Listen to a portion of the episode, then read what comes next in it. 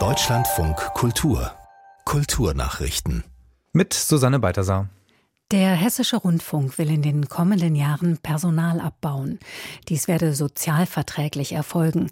Entlassungen werde es nicht geben, sagte Intendant Hager der deutschen Presseagentur. Mit dem Personalabbau sinkt nach HR-Angaben auch der Bedarf an Flächen am Standort Frankfurt am Main. Hier werden demnach verschiedene Optionen bis hin zum Verkauf von Immobilien geprüft. Mehrere Ministerpräsidenten hatten unlängst klargemacht, dass sie eine Erhöhung des Rundfunkbeitrags, mit dem ARD, ZDF und Deutschlandradio finanziert werden, nicht mittragen würden. Deshalb steht der öffentlich-rechtliche Rundfunk unter Druck, Einsparungen vorzunehmen. In Los Angeles sind die SAG Awards verliehen worden, mit denen Film-, Fernseh- und Ensemble-Schauspieler sowie Stuntleute geehrt werden. Dabei konnte der schräge Science-Fiction-Film Everything, Everywhere, All at Once seinen Favoritenstatus für die Oscar-Verleihung ausbauen. Er erzählt von der chinesischen Immigrantin Evelyn, die einen Waschsalon betreibt und sich plötzlich in einem Multiversum aus Parallelwelten wiederfindet. Katharina Wilhelm.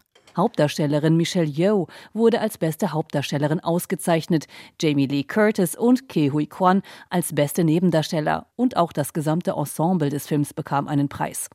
Die HBO-Serie The White Lotus wurde mit dem besten Ensemblepreis für eine Dramaserie ausgezeichnet, die Show Abbott Elementary für das beste Ensemble einer Comedy-Serie.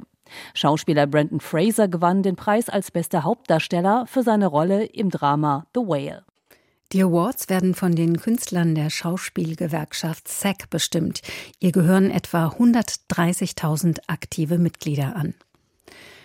Beim Kurznachrichtendienst Twitter hat es rund ein halbes Jahr nach der Übernahme durch Tesla-Chef Elon Musk weitere Entlassungen gegeben. Es seien noch einmal zehn Prozent der Stellen gestrichen worden, schreibt die New York Times.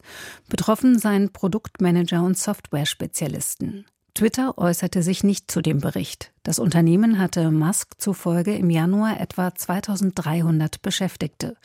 Vor der 44 Milliarden Dollar schweren Übernahme waren es noch mehr als 7000. Der US-Filmproduzent und Oscar-Gewinner Walter Mirisch ist im Alter von 101 Jahren in Los Angeles gestorben. Er sei ein echter Visionär gewesen, erklärten der Geschäftsführer der Oscar-Akademie Bill Kramer und Präsidentin Janet Young. Mirisch produzierte unter anderem den Klassiker In der Hitze der Nacht mit Sidney Poitier, der 1967 den Award als bester Film bekam. Die von ihm und seinen Brüdern gegründete Firma produzierte auch die Oscar-Gewinner Das Apartment von Billy Wilder und den Musicalfilm West Side Story. In den 70er Jahren war Mirisch selbst Präsident der US-Filmakademie.